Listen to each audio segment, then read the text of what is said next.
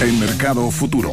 Es hora de Innova Rock, junto al periodista y fundador de NewsHolding.cl, Leo Mayer. Muy buenos días. ¿Qué tal, Leo? ¿Qué tal, Leo? Muy bien, Innova Rockeando como cada viernes aquí en la Futuro, la Radio del Rock. Oye, permítame comenzar de forma atípica. Voy a mandar un saludito yo, que es típico del invitado, manda un saludito. Vengo llegando a la cuarta región y mandaron muchos, muchos saludos rockeros aquí en la Radio del Rock. No solo en Innova Rock, sino que a todos ustedes siempre lo escuchan.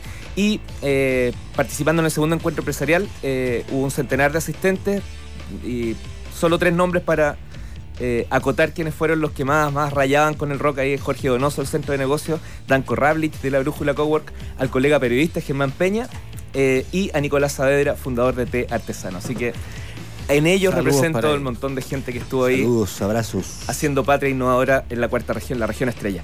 Hoy vamos a conocer una empresa que lleva tres años desarrollando tecnología para generar energía en canales de riego, sin impacto ambiental y eh, a un costo interesante, digamos, más bien bajo respecto a lo que se estila, revolucionando el mercado de la energía distribuida para la agricultura. Para conocer más de esta innovación chilena, saludamos en Innova Rock al fundador de Capta Hidro y, por cierto, un rockero también, Emilio de la Jara. ¿Qué tal, Emilio? Muy bien. Hola, Emilio, bienvenido. Muchas gracias por la invitación. Antes de entrar me decía, pensar que yo escucho el programa todas las mañanas y ahora voy a, voy a estar en el. Religiosamente. Oye, nos gusta mucho entender cómo, eh, en tu caso ingeniero, pero cómo la gente entra al mundo del emprendimiento y la innovación. Y tú lo primero que creaste en la época universitaria se llamó Sismo Longboards. ¿ah? un, dato que me pasaron. Demasiado buen dato, sí. ¿De qué se trató eso? Se me estremece el corazón.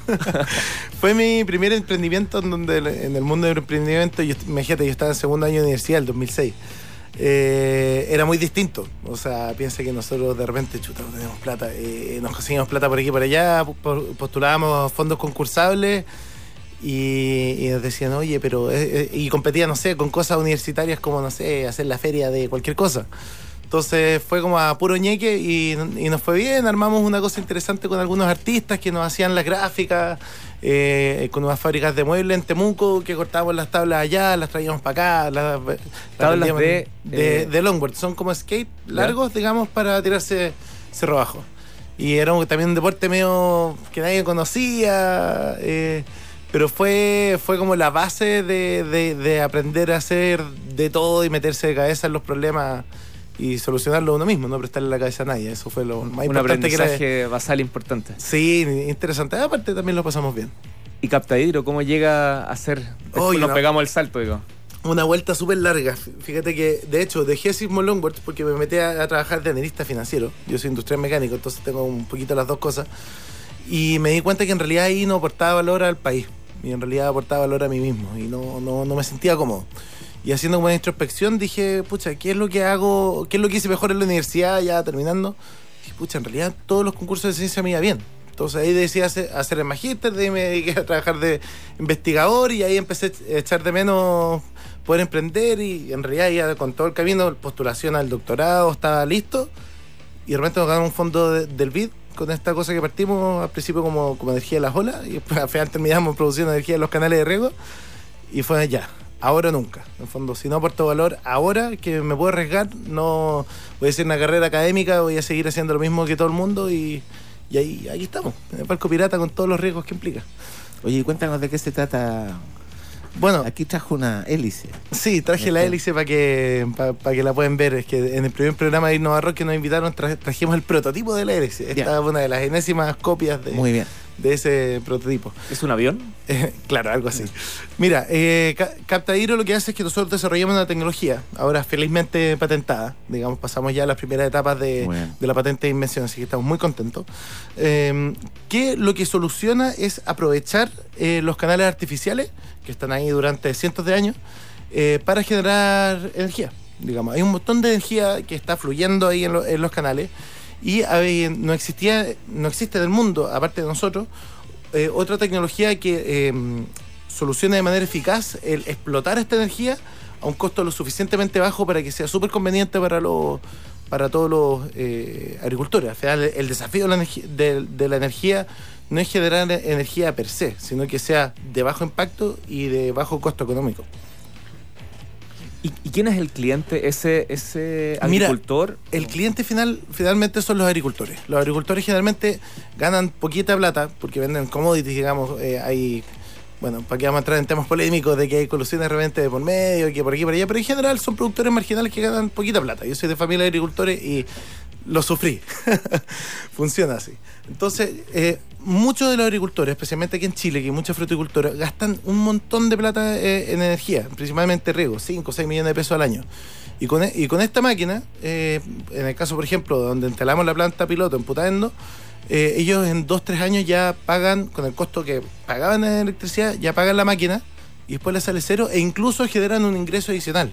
Y generan también un, un ingreso adicional no solo para ellos, sino que también para la Asociación de Canalistas que se, preocupa de mantener el canal. Que ellos se llevan una tajada en fondo de lo que están produciendo gracias al agua, digamos. ¿Y cómo funciona, más o menos en términos generales? Mira, en términos generales eh, se puede explicar de manera súper simple. Imagínate que esto es como una especie de energía eólica, que se mueve el, aire y mueve las aspas y genera, digamos, energía mecánica, después energía eléctrica, se conecta al sistema. Esto es lo mismo, pero con el agua, sumergido. Está debajo del agua la, hélice, esta que Sí, se mete debajo del agua, digamos. Eh, y aprovecha el movimiento de, los canales que a veces se mueven lento, a veces se mueven rápido y tenemos distintas soluciones para distintos canales. Te voy a preguntar, ¿en invierno bajan con más fuerza los canales? En invierno se secan, de hecho, los canales ah, artificiales. para, se secan para limpiar, para reparar. en la época de riego van a concho. Entonces, eh, nosotros. Sí, Una estacionalidad ahí interesante. Sí, pero en fondo, igual hay, hay ciertos canales que están asociados a hidroeléctricas que andan todo el año, digamos, o tratan de andar la mayor cantidad eh, de, meses al año, digamos. Pero esto funciona así, en fondo, la misma fuerza del agua genera electricidad y no existía ningún... Se puede explicar súper simple, pero no es tan simple porque eh, hay mucha... La analogía eólica, que es lo que había estado primando hasta ahora en otras empresas internacionales, tiene súper altas limitancias. Y nosotros ya de por sí en el primer prototipo ya somos 30-40% más eficientes que cualquier turbina del mundo. Entonces esa es como la mayor innovación tecnológica que en fondo estamos haciendo buena ingeniería detrás. Oye, ¿cómo fue el desarrollo? Porque eso, eh, eso además habla muy bien del trabajo que están haciendo ustedes de ir, eh, de la, además de patentar la tecnología. ¿Cómo, ¿Cómo fue ese proceso? Porque ahí sí que efectivamente le da un, una, una, un una cadena de valor completamente distinta. Mira, el proceso, como todo en la vida, digamos, es una suma de cosas quizás que a veces parecen inconexas. Eh, yo trabajé durante unos 4 o 5 años eh, en, la Universidad Católica como investigador y me tocaron desarrollar un montón de cosas. Eh, reactores de gasificación de carbón, turbinas mareomotrices, temas de undimotrices, también tenía mi propio sistema undimotriz, etcétera. Y todo, todo se fue, em, todos esos prototipos y todo ese aprendizaje, al final me di cuenta que había un montón de oportunidades tecnológicas para poder resolver problemas. Entonces, eh, por ahí parte, digamos. Eh, postulamos algunos fondos, ganamos los fondos, eh, resolvimos el tema, resolvimos un montón de problemas y ahí, estudiando el estado del arte, al final logramos patentar, enviar una solicitud de patente con alto argumento. Y en fondo ahora probamos los primeros prototipos, súper empírico todo el proceso. Eh, instalamos la planta piloto, que la tenemos instalada ahora en Putando, ahora nos están dando porque no hay agua, digamos. Eh, y ahora, cuando vuelva la época de riego, queremos lanzar el, eh, como el producto final y queremos hacer todo un evento ahí de, detrás hacia fines de, este año. Oye, Emilio, hay, hay una, no sé si decirle crítica, pero la manufactura en Chile está bastante castigada. ¿Cómo solucionan? Porque esto tiene mucha manufactura, además de, obviamente, tecnología. Mira, súper interesante lo que planteas. Mira, al igual que lo lo plantea eh, César Hidalgo, no sé si lo conocen, eh, el know-how o el saber hacer las cosas se distribuye de manera, digamos, quizá en redes que en Chile no están tan aceitaditas, digamos. Hay mucho know-how, hay, mucho eh, saber hacer de cosas súper avanzadas, como por ejemplo esta espita que se ve súper, digamos, simple, tiene una cantidad de know-how increíble y que viene de afuera. Por ejemplo, esto lo hace Green Composites, que es una empresa que fundó un brasilero que trabajó muchos años en Alemania. Eh, que qué es? Es de materiales compuestos.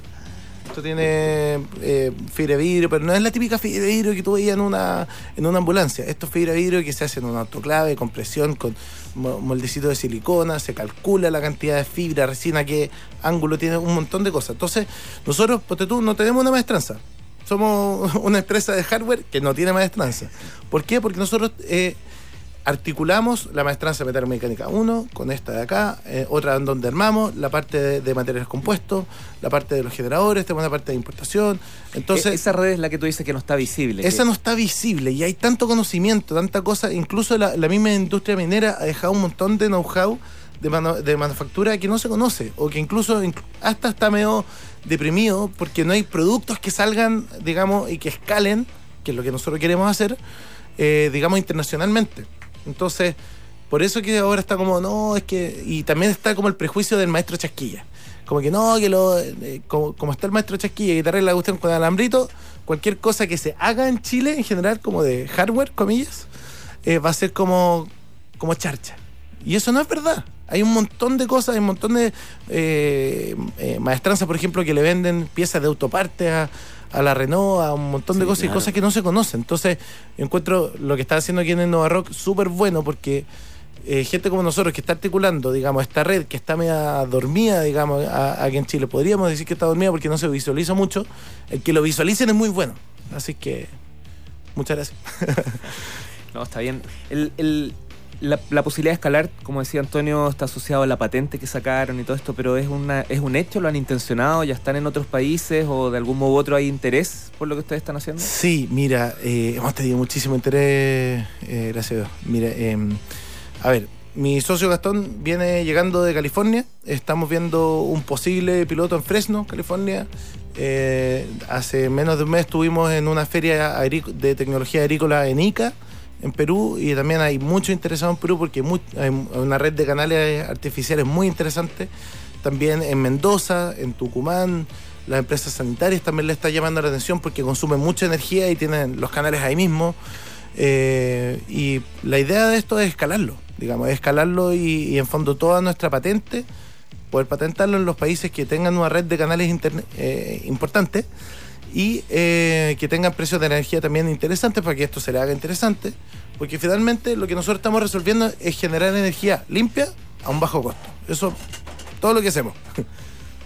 Parece, parece tan simple, pero. Parece tan simple, pero es probablemente. Hoy día nosotros estuvimos conversando acá en el programa En Palabras que Noticias, estuvimos con el ministro del Medio Ambiente con Marcelo Mena, que bueno, justamente hablaba de eso que tú estás mencionando, en, el tema del cambio climático y todo lo demás, y cuál es la capacidad de enfrentar el cambio climático con el eh, con energías cada día más eficientes y a un costo menor, pues, finalmente. Y si te das cuenta, el, para entender el impacto de la innovación, que justamente es ahí donde se, se comienzan todas estas ideas y se llevan a cabo, además, con personas como Emilio que se la juegan y dejan su carrera.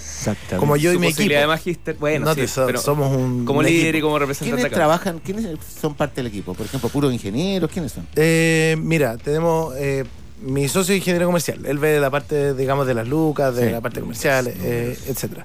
Eh, mi otro socio también es ingeniero mecánico, digamos, trabaja como, practicante conmigo el Benja, Lago. Eh, y ahora es socio, digamos, de, la compañía.